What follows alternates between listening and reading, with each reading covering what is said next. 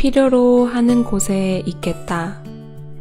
전 세계에 이름이 알려진 저명한 의사인 그는 노벨 평화상 시상식에 참석하기 위해 아프리카를 떠나 파리까지 간 후 다시 기차를 타고 덴마크로 갈 계획이었습니다.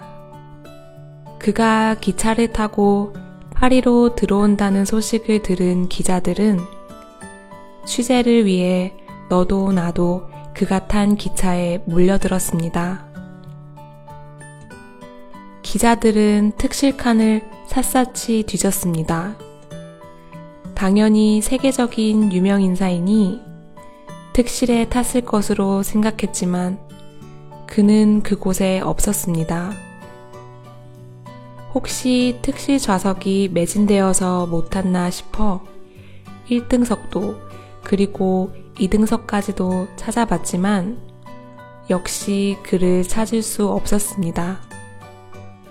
당황한 기자들은 쓰레기와 오물이 악취를 풍기고 남루한 옷차림의 사람들이 딱딱한 나무 의자에 모여 있는 3등석 객차에서 한 소녀를 진찰하고 있는 그를 만날 수 있었습니다.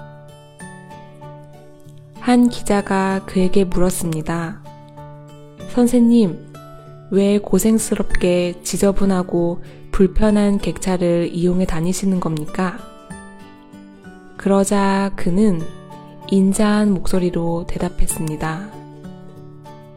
저는 편안한 곳을 찾아다니는 것이 아니라 저의 도움이 절실하게 필요한 곳을 찾아다니고 있습니다. 특실에는 제 도움이 필요한 사람이 없더군요. 희망 없이 비참하게 살아가는 아프리카 사람들에게 평생 헌신적으로 의료 봉사를 한 그는 바로 알베르트 슈바이처 박사였습니다.